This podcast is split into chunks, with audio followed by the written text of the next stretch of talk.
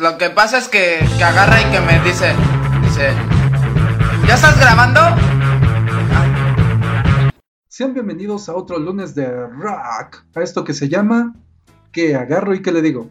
Un podcast donde hablaremos de historias del mundo de la música que se convirtieron en leyendas dignas de ser escuchadas. Y para oír este podcast se recomienda chelita en mano. No Graciela, una cerveza. Como cada semana, y ya se hizo costumbre, me acompaña Alicia, Lichita. ¿Cómo estás? Hola, buenas noches. ¿Cómo están aquí? Aquí desvelándome. Mañana tempranito irnos a charlar, pero bien a gusto, felices de estar con ustedes y más que nada, pues se sientan de compañía a ti, Derek, para que te desahogues. Empecemos. 1935. El físico británico Sir Watson Watt patenta el radar. El general Francisco Franco es nombrado jefe del Estado Mayor, ahí en España. William Griffin y el Dr. Robert Smith fundan Alcohólicos Anónimos. Nace el tenor lírico Luciano Pavarotti en Modena, Italia. Y el nazi Heinrich Himmler funda el proyecto Lebensborn, un programa de reproducción nazi. Pero el 8 de enero de ese año nace el rey criollo, que con su voz de negro y su tez blanca se convertiría en el artista con más álbumes de platino. Ganó 94 singles de oro, 3 EPs de oro y más de 40 álbumes de oro. Sus películas recaudaron más de 180 millones de dólares y se convirtió en el artista más imitado del mundo. Esta semana hablaremos del rey del rock and roll, Elvis Presley. ¿Qué no hizo este hombre? Adelgazar. Vamos a ver un poquito más adelante que no. No, No, no. no, no, no. Era toda una belleza. Pero no. Estaba, estaba, chido. estaba guapo. La verdad he de reconocer que estaba Era viendo. Sí, era su copete. Vernon Elvis Presley nació en Fulton, Mississippi, el mayor de cinco hijos. Los padres de Vernon fueron Jesse D. McDowell Presley y Mimi May Hot Presley. Hood Presley, no Hot, Era la caliente. que era la caliente. Le gustaba la música y tenía una buena voz para cantar. También le gustaba trabajar en automóviles.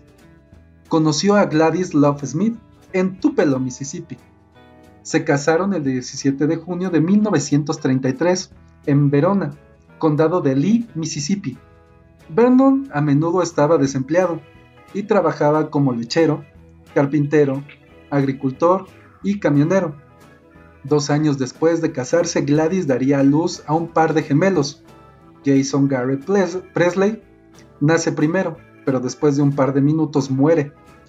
Luego nace Elvis Aaron Presley. Su familia era de clase media baja. Los primeros años los viven en Tupelo, llamado así por los árboles de Tupelo que dan goma. El joven Elvis, desde muy temprana edad, empezaba a mostrar su talento para cantar. Hizo su primera aparición en Mississippi Alabama Fair, o la feria de Mississippi Alabama. Sí, pues por, por los del Conalep. Pero desde muy temprana edad empezarían los problemas.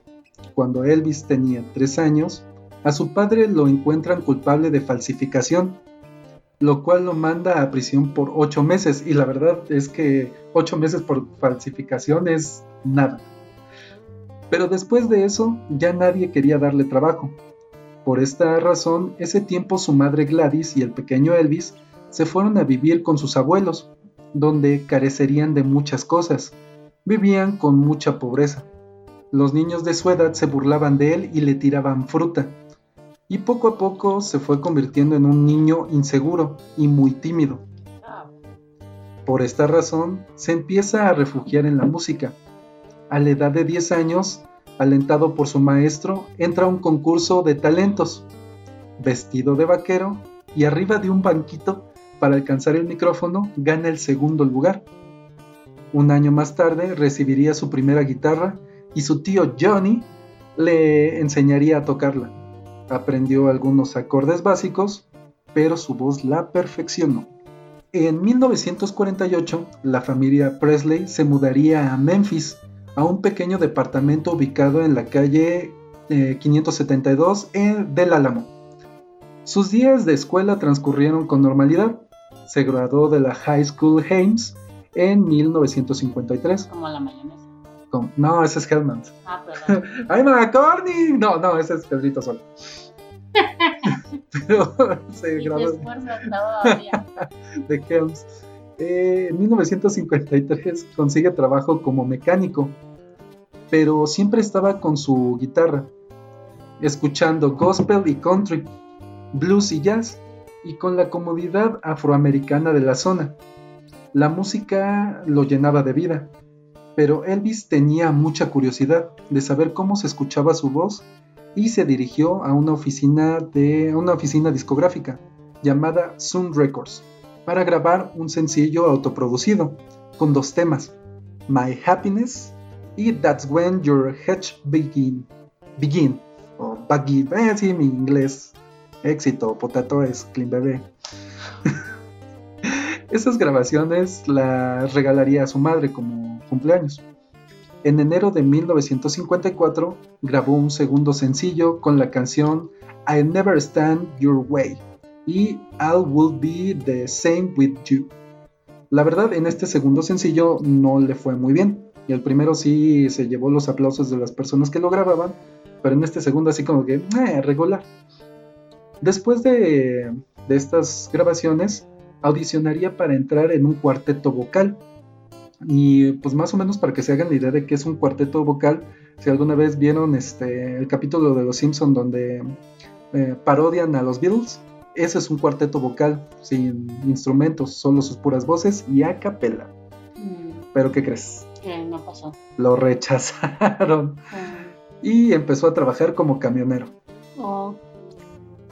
No, no, no. Ajá, No, este. ¿Por qué lo rechazaron? De plano no. porque no, no les gustaba, no, no pasó la audición. Entonces, entre un grupo de personas que fueron, él no pasó, lo, me lo batearon, me lo abrieron como champiñón. Y pues me imagino que se darían de golpes después. Así que yo lo conocí, yo lo conocí y lo rechacé. ¿Qué no era el cabrón que vino la otra vez? Ándale. En 1954, junto al guitarrista Scotty Moore y en el bajo Billy Black, graban dos canciones, el tema de Bill Monroe, Blue Moon of Kentucky, y That's Alright, un blues de 1946 de Arthur Kudrup. Y ahí tuvo una revelación y propósito. Sabría que su vida se dedicaría a la música. Grabó varios discos más y harían presentaciones en vivo en pequeños locales. O sea que pues iba a tocar a los baresuchos de la, de la zona, que en ese tiempo no eran tanto como bares, tenían su, sus seguidores. Elvis empezaría a agradar a las chicas de la localidad. El inusual movimiento de caderas y de sus piernas se debe a que en una presentación estaba tan nervioso que sus piernas empezaron a moverse sin razón y él no podía controlarlo pero al ver que esto emocionaba a las chicas, empezó a hacerlo de manera más marcada y notoria. No, pues es que era Elvis la pelvis. en 1955, Elvis conoce a Tom Parker, quien se ofrece a ser su manager, y así sería por el resto de su vida. El general, que así lo llamaban, de inmediato se pone a trabajar y le consigue un contrato con RCA, que para darles un contexto sería como Sony Music ahorita. RCA era un grande de la industria de la música. Entonces aceptaron de la nada a este pueblerino con bonita voz. Es como el VHS. Fíjate que sí es la marca de las teles, Ah, pero antes se dedicaban a- también a la industria musical. Ajá, sí, me acuerdo. Sí, fíjate que su, logo de los perritos a mí me gustaba mucho, estaban bien bonitos. Y pues bueno, este contrato lo llevaría a nivel nacional. Pero ¿qué hacía Elvis tan especial? Su voz de negro aterciopelada y la fusión de música con la que creció. Empezó a romper estereotipos raciales. Sus movimientos únicos para la época, hagan de cuenta que él er- era el Turkey de los 50 Ok, Es que- no. Es que fue la mejor referencia que no, encontré. cero. No, no me imagino este. Sí, o sea, el movimiento que hacía acá. Bueno, sé que no me ven, pero imagínense bailando así. No, no se lo imaginen. Es que estoy desnudo. Tuerqueando de. Turquea- No, bueno, moviéndose como Elvis, no turqueando. Ay, ay, ay, ya. Y bueno, era como les decía el twerking de los 50 fundó las bases de lo que después sería conocido como el rockabilly. Lo que hace al rey ser el rey es que su estrellato fue casi inmediato. Gustaba a todos por igual. El rey no necesitó de redes sociales para capturar, este, capturar y catapultar su carrera de manera inmediata. Realmente, este, es mi investigación estaba viendo que tenía el récord de el ascenso de carrera más rápido por un artista. ¿Cuánto tiempo? Medio año. Estaba entre medio año al, al, año, ya era conocido y era muy, muy famoso en toda la nación. O sea, fue de volada. Sí, si hubieran movido así las caderas, pues hasta yo. Mm, podemos hacerle el intento, pero sé que no nos ven. Elvis. Qué bueno por ellos. Ah, bueno por mí.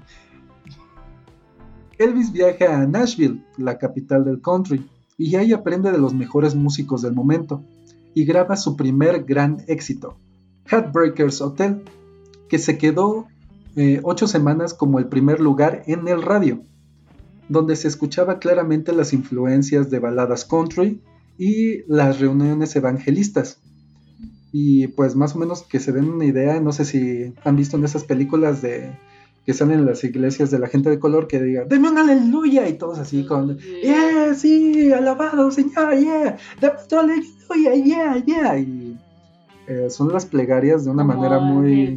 en sombras del amor. Ándale, la, la negra el, el Billy May, ahora sí, no me acuerdo cómo se, cómo se llamaba en esa película, pero sí, Guppy Waller que interpreta ese personaje, sí lo lleva a una iglesia evangelista.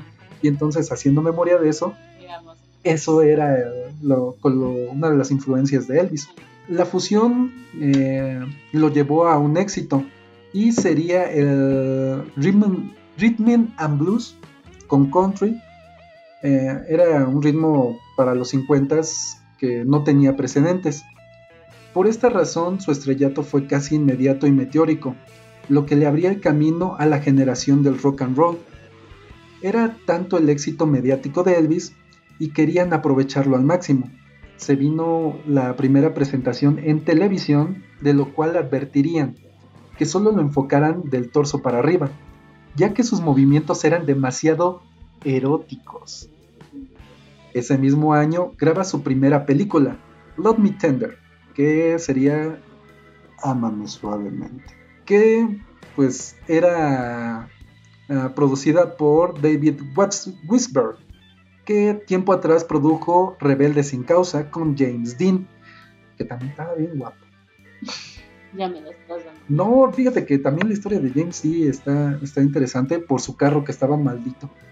Se mató en, en, su, en su auto, no recuerdo la marca, pero después todos los que heredaron ese auto se murieron todos. el carro sobrevivía y... Ajá, y lo reconstruían o el motor se lo ponían en otro carro y ese se estrellaba y mataba a todos. Creo, creo, y si mi memoria no me falla, este, que en el museo donde está exhibido se incendió. No sé, una... Una limpia, que le pasen un huevo, ¿no? bueno, que le pasen un blanquillo. Un blanquillo, y todos también un huevo. Y vamos, ¿de qué iba la película de Elvis? Pues básicamente su personaje se enamora de la novia de su hermano y el problema existencial de traicionar a su hermano por una mujer. Hombres, Sí, puercos, por eso me gustan las mujeres. Las marquesinas tenían su rostro y se le hizo un gran estreno. La popularidad de Elvis era innegable, pero sería criticado por no saber actuar. Esto no importaba, era Elvis. Y solo era todo. Eso era todo. Lo que bastaba así.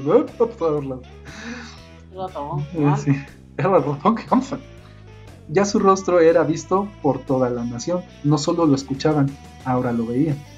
En 1957 realiza una gira por el país y esto le daría presencia y más fama con las jovencitas, que apenas estaban aprendiendo a escuchar qué es lo que su cuerpo les quería decir ya que al ver los movimientos prohibidos de Elvis, sentían un cosquilleo que no era bien visto por los adultos. Elvis encantaba con las baladas y, enamoraba con la cadera. Pero corría el rumor que el chico de Memphis se quería enlistar en el ejército y se puso en marcha la maquinaria de la mercadotecnia, ya que Elvis atraería más reclutas. En 1958, en uno de los puntos más altos de la carrera, se enlista en el ejército de los Estados Unidos, estaba en guerra contra Corea. Malditos comunistas. Y todo el proceso de reclutamiento de Elvis sería filmado y utilizado como una campaña indirecta de reclutamiento. En la toma de juramento parecía un circo, por tantos flashes de cámaras y gente que no tenía nada que hacer ahí. Pero gente como su manager y manejadores creían que esto sepultaría la carrera de Elvis. Pero como no hay monarca que no haya estado en una guerra, Elvis hizo popular el, el, en enlistarse, porque escribo cosas que no sé leer. Dicen que, dicen que un hombre se ve más guapo con uniforme y el cabello corto le sentó muy bien al ídolo de los 50. Y aparte, el saber que no, podía que no podría regresar le daba un porte de valor y virilidad. Oh, sí, baby sí. Sí, ahora que, no, ahora que nos puedan ver en Twitter y en Instagram, vamos a subir las fotos. Estaba guapo, estaba guapo. Pero curiosamente de esos guapos discretos que dices, ah, cambió el perfil y dices, ah, no está tan guapo. tan discreto. ¿eh? Ajá, sí, o sea, era un guapo discreto. Pero de repente te volteaba a ver, oye, baby, ah, está guapo. O sea, ah. era como un, un, raro guapo, un guapo raro. Eso no existe. Pues, ¿Cómo no? ¿Soy yo? Ah, ah entonces sí, sí existe. sí existe, pues yo nomás me veo bien de un ángulo, el de espaldas. Pero también en 1958 sería uno de los golpes más fuertes para el cabo Presley. El 8 de agosto, Gladys Presley enfermaba gravemente y regresaba a Memphis, donde es hospitalizada por hepatitis aguda.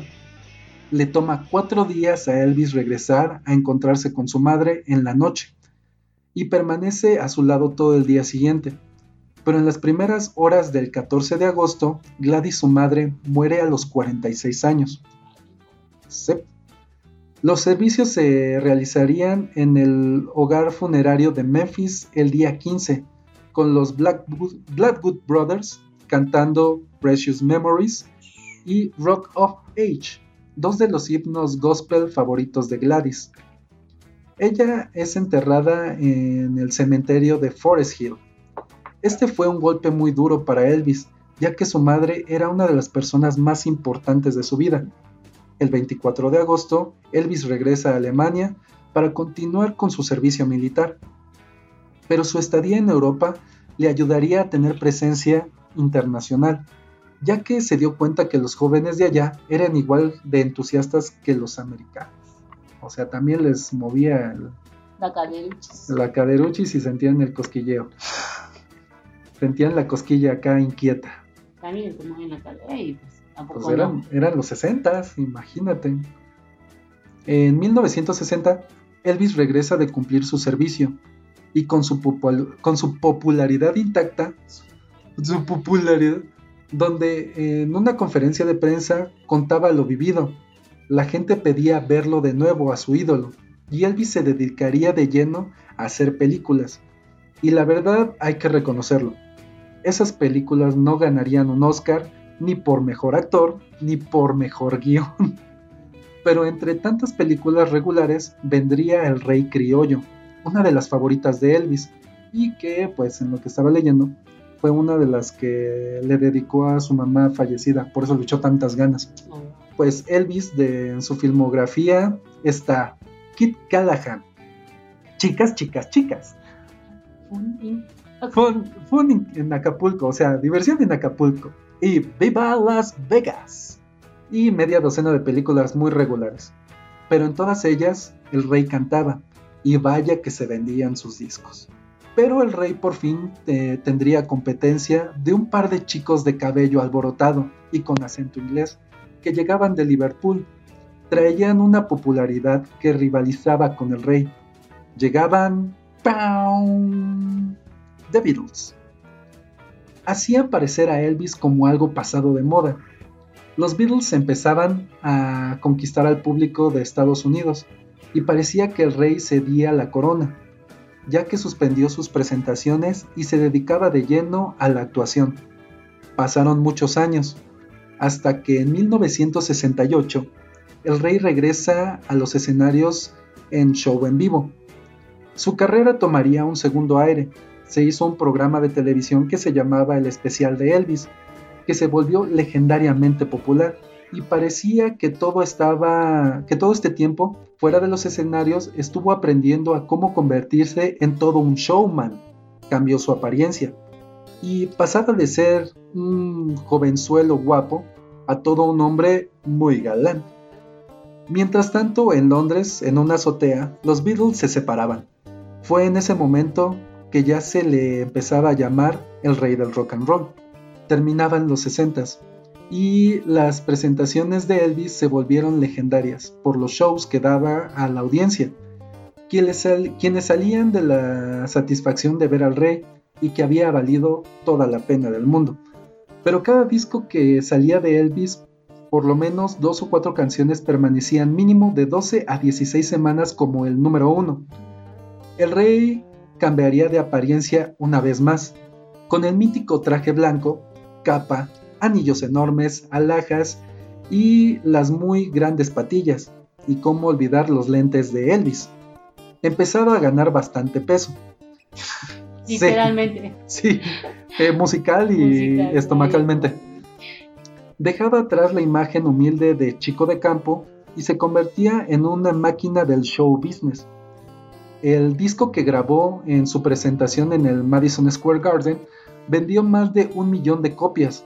Se volvió costumbre que las casas discográficas le entregaran eh, discos de oro y de platino al por mayor por sus altas ventas. Las presentaciones de Elvis siempre eran un lleno total y gracias a esto Las Vegas goza de la reputación que tiene ahora. Elvis era Las Vegas, pero Las Vegas es un monstruo que nunca puede ser llenado. Las Vegas no le dio descanso ni tiempo a Elvis para producir nuevos discos, y el mercado empezaba a llenarse de sus presentaciones en vivo. No había material nuevo. También Las Vegas empezó a acabar con la salud del rey, ya que eran sumamente agotadoras y siempre estaba mal durmiendo de día y viviendo en la noche. Logró tener una gran fortuna, ganó tanto dinero y tan rápido que su casa de Graceland la compró en 1957 y esta casa es la segunda más visitada en todo el país, solo por debajo de la Casa Blanca en Washington. Entonces, imagínate, o sea, la segunda casa más popular en todo Estados Unidos tan solo por debajo de la casa del presidente. Que la gaviota ni que la gaviota. Ándale, no que la pinche casa de la gaviota. Y fíjate, la mansión de Graceland es un palacio. No es una casa, es un palacio. Esto era Elvis, el rey del rock and roll. Pero Elvis, el hombre, la persona llena de inseguridades. Como les conté, antes el hermano mayor de Elvis murió casi al nacer. Por esto creció lleno de sobreprotección y rodeado de gente pobre y de color su físico le ayudó a ser el favorito de las mujeres. Pensaríamos que Elvis era un blanquito, pero no. Él era un chico de campo. Su piel era morena clara, de cabello oscuro y ojos claros.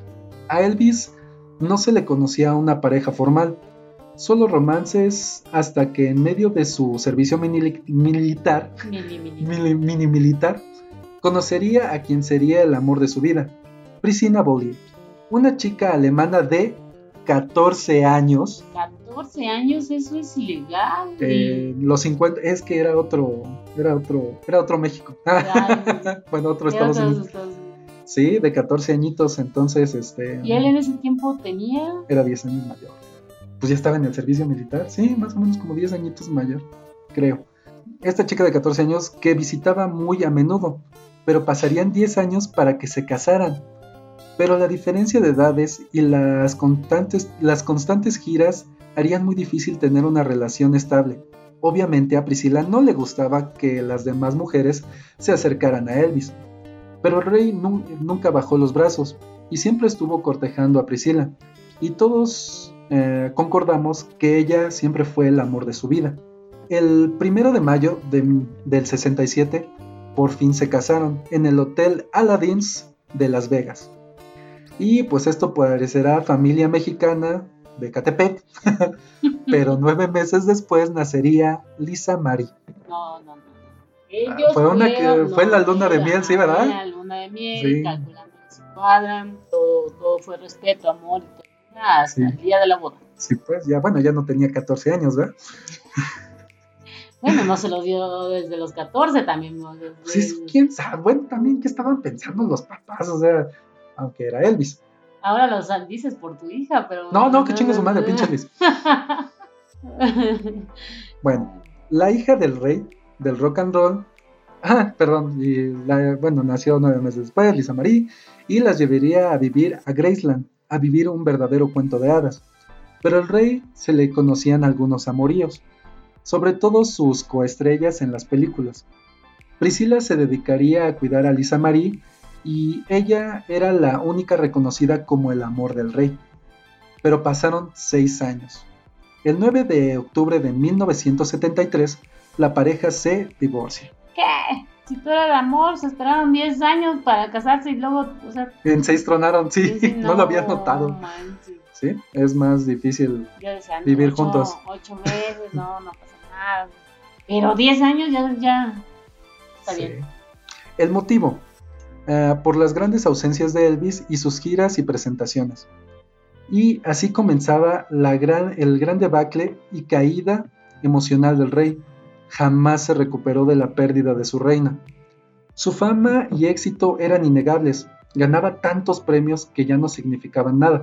En 1973 grababa Aloha desde Hawái, que sería transmitida a todo el mundo vía satélite fue visto por más de 500 millones de personas.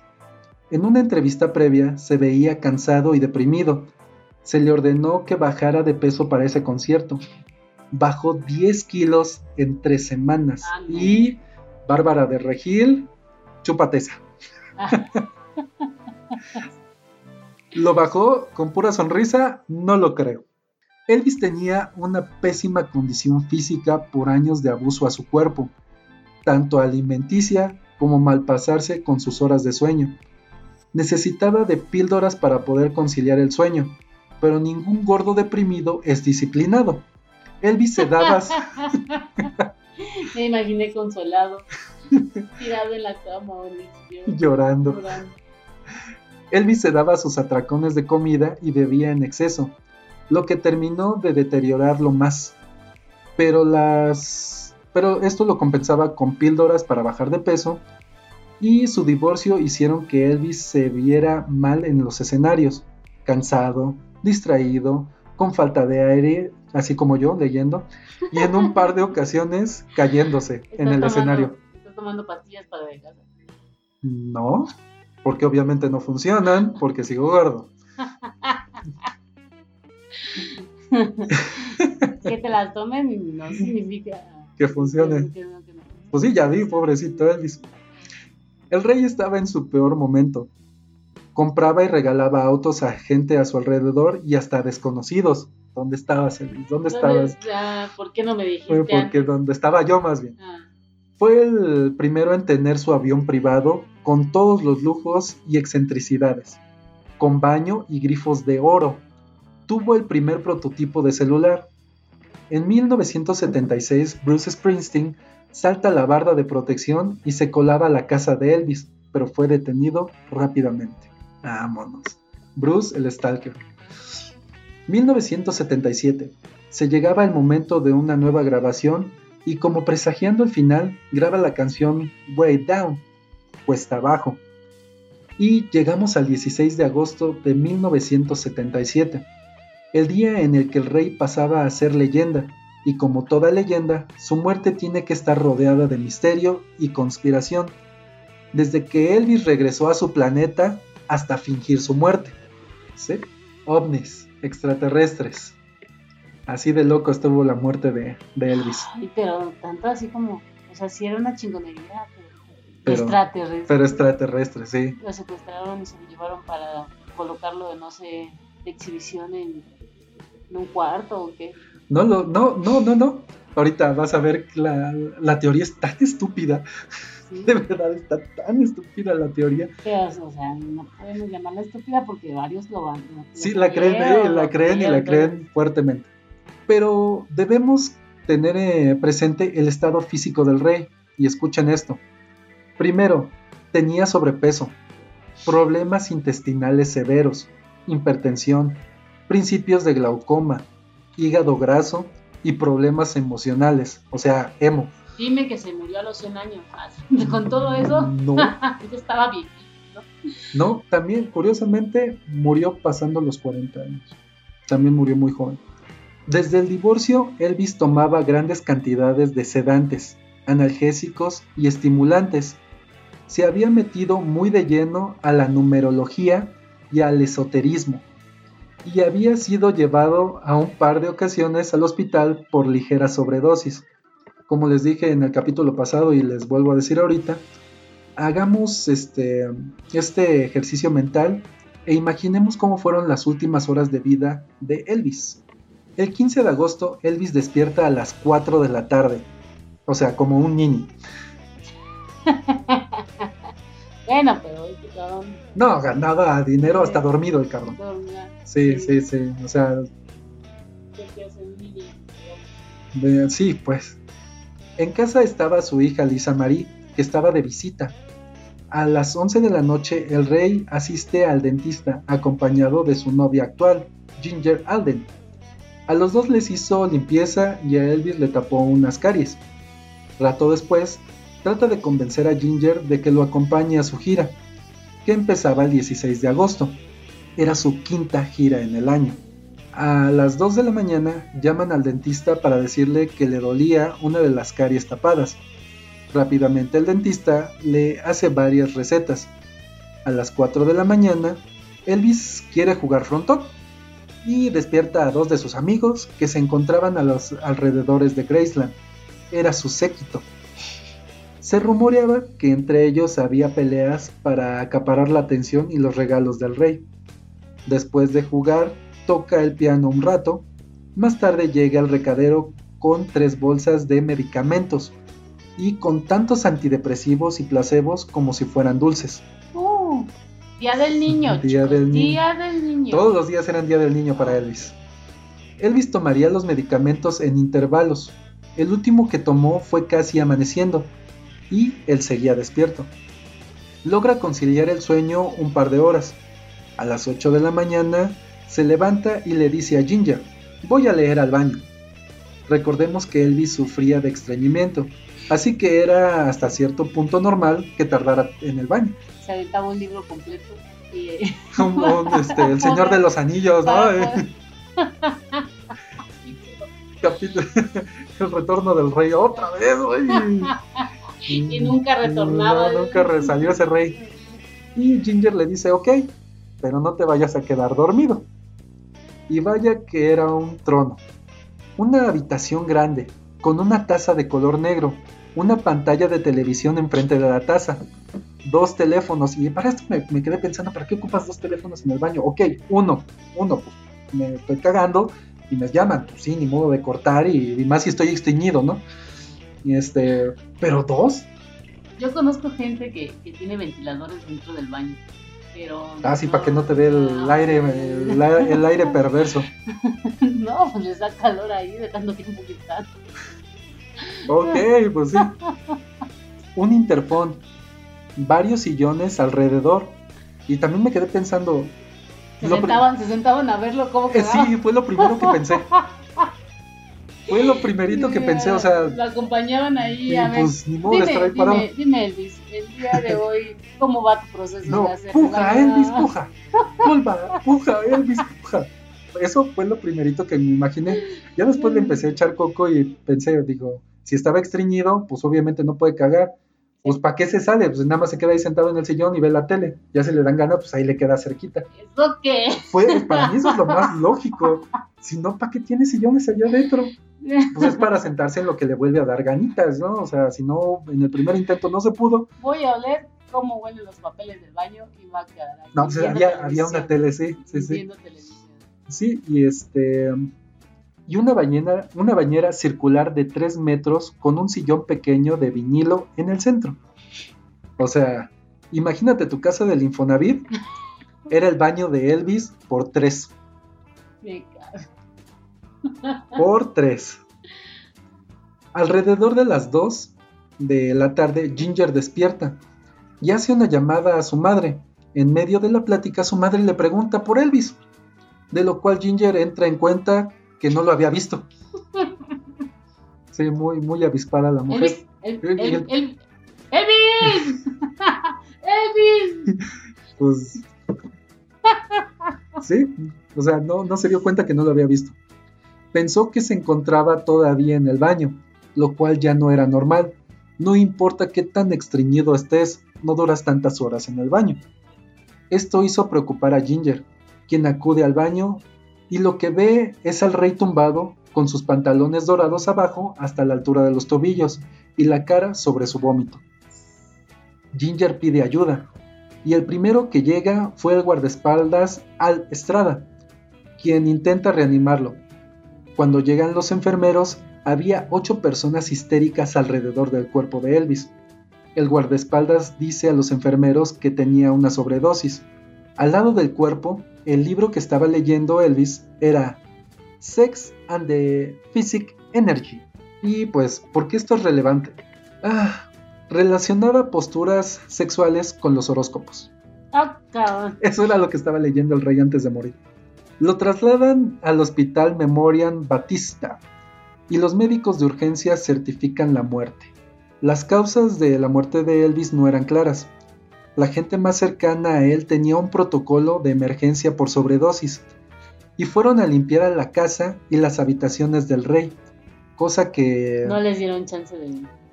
pues limpiaron la escena. Ajá. ¿Cómo podrían saber qué le pasó si fueron a meter esos pinches dedotes? Y la verdad, cuando leí esto dije, pendejo. Oye, pero es que también cuántas sobredosis tenía ya que. Ah, protocolo B, protocolo B, protocolo B, sí, sí, 888, sí, parte 2. Sí, sí, no, de repente cuando le leí esto me dio coraje. Porque dije, ¿para qué limpias la escena? O sea, tienen que saber, pues, de qué fue. O Ya sea, era tan común, ya, ya era tan común su sobredosis de él que. No, otra más.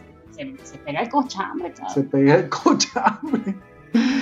Y pues con ello limpian parte de la evidencia, para que no encontraran nada que ensuciara el nombre de Elvis.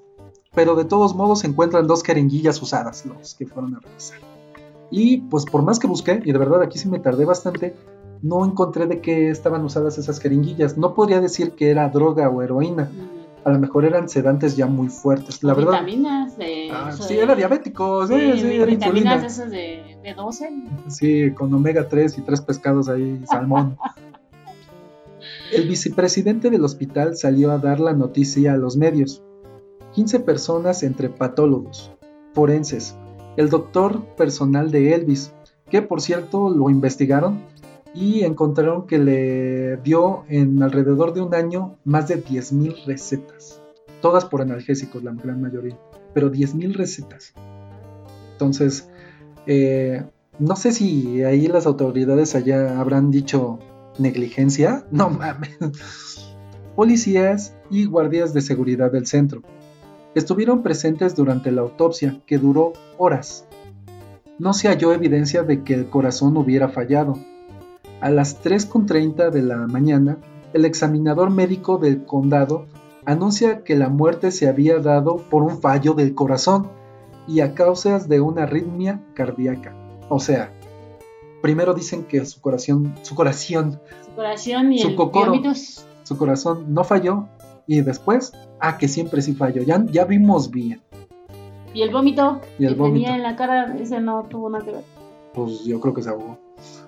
El informe forense encontró que, pese a que al corazón no había fallado, lo tenía dilatado. Había una cantidad significativa de aterosclerosis coronaria, el cual eh, hígado y que el hígado estaba dañado y el intestino grueso presentaba una obstrucción por materia fecal. Y escuchen esto. Era probable que hubiera muerto mientras hacía fuerza en el retrete. Y vamos que la vida es una desgraciada, Le dio un paro cardíaco por pujar. básicamente. Para aquellos que no entienden el. Coloquialmente. Sí, para, de nuevo para los de Conalep.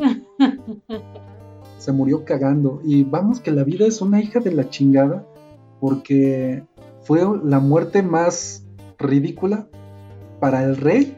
Ya sé. O sea. ¿what? Ah, ya sé, o sea, pudiste haber, no sé. Ajá, algo heroico, avión, ¿no? O sea, algo que... Pero se murió cagando. No, no, no. Pujando, perdón, sí, no cagó. No lo cagó, sí, en la autopsia estaba toda la caca. Y no se descartó un shock anafiláctico debido a la codeína suministrada por el dentista, a lo cual Presley tenía una leve alergia. El informe del laboratorio encontró 14 medicamentos distintos en el cuerpo de Elvis, 10 de ellos en cantidades importantes, o sea, de 14, 10 tenía sobredosis. Esa fue la versión oficial, la que salió en los medios y por la cual Elvis murió.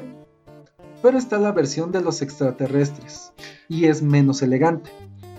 Porque en esos años estaba el furor del encubrimiento de Roswell, Nuevo México, y el fenómeno, el fenómeno ovni se desató en el sur del país. Algunos ufólogos aseguran que Elvis no era de este planeta, o sea, no lo raptaron, él era el extraterrestre. Ya sea por su talento o por sus incansables giras, y que de algún modo ejercía un poder mental y por eso era tan famoso y que solo se fue a su planeta. Entonces, Sí, pues es una versión más bonita, porque imagínate, sí, no, cagando, pues, sí, sí. estaba empujando, no pudo sacar nada y pues se murió. sí, y a la otra, ah, no, pues Y, sí. y realmente tomen este consejo, si están estreñidos por más de tres días, aguas porque ni el rey se salva. Go- coman papaya. Mm. Papasa. Ay, papaya de Celaya. Papaya, papaya. Y pues, bien, los más fieles seguidores del rey aseguran que Elvis sigue vivo, y las pistas las podemos encontrar en el momento de su funeral. Los asistentes confirman que las manos eran tan lisas que parecían de maniquí, y que las cejas estaban muy arqueadas, de manera muy extraña, y que el ataúd estaba demasiado frío. Y la verdad es que cuando leí esto de que eh, sus cejas estaban arqueadas de manera extraña, lo primero que pensé fue por pujar. O sea, o sea está, están viendo el cadáver y le ven las cejas extrañas, es que se murió y se le hicieron para. Eso fue lo que yo pensé. Yo, yo pensé eso. Digo, Las las cejas cuando, la. No. ¿Qué tal? Pero, o sea, realmente todos decían que no era normal eh, cómo tenía las cejas. Se las depilaron, acuérdense, No que arreglan no. cuerpo antes de, fal- digo, de, de enterrarlo. Y pues esto los hizo pensar que el que estaba ahí era una figura de cera, que necesitaba mantener una temperatura fría. También no dejaron que nadie le tomara fotos al cadáver, y la única foto existente que hay es tomada por el primo de Elvis, Billy Mann. También había inconsistencias en el certificado de defunción. Su cuerpo pesaba 113 kilos y en el certificado pusieron 77. Aquí, pues yo tengo, pensé dos cosas. Uno, me puse a investigar este, cuánto peso pierde un cadáver y solo me encontré con la tontería de 21 gramos. Pero, eh, y si hay algún médico, me quedé con esa duda. No sé cuánto, cuánto peso puede perder este, un cadáver, pero más de 40 kilos no creo. Pues que le quitaron una pierna, no sé. Pero más o menos eh, fue la diferencia. También lo otro que pensé es fue error humano. Que no lo pesaron y, ah, ponle 77, a ver. Y le movieron ahí el- la lonja y, ah, como 77, güey. Ah, claro. Si es que un error de 40 kilos se me hace un error humano y no tanto de, de conspiración. O de la pesa que, que estaba mal calibrada. También no lo había pensado. Y pues mira, de lo cual el certificado desapareció de manera muy conveniente. También el error que hay en el nombre de Elvis en su tumba en Graceland nos da una pista de que el rey no se encontraba en ese lugar. Su nombre era Aaron y la lápida estaba escrita Aaron con una sola A, o sea, Aaron, trae dos A, era su nombre, y en la lápida le pusieron solo una A. Es, y otra pista sería que Elvis en repetidas ocasiones y de manera muy clara especificó que quería ser enterrado al lado de su madre. Y el hecho de que no lo hayan hecho así les da otro indicio de que el cuerpo del rey no está en Graceland. Esa se me hizo un poquito más sólida, la verdad, que la del nombre de Aaron. Vuelvo a lo mismo, error humano, pero son tantos errores humanos, uno tras otro, que dices, güey, son errores tontos, pero son un chingo. Y podría parecer que todas estas pistas son muy, muy vagas, pero hay personas que aseguran que dos horas antes de la muerte de Elvis eh, fuera anunciada, lo vieron comprando un boleto de avión rumbo a Buenos Aires, Argentina, con el nombre de John Burroughs. Este era el seudónimo favorito de Elvis para registrarse en los hoteles para poder pasar desapercibido. Pero también estaba el nombre de Lancelot. El día después de su muerte, una de sus exnovias recibió un ramo de flores con la firma Lancelot. Este era un nombre clave que solo ellos dos conocían.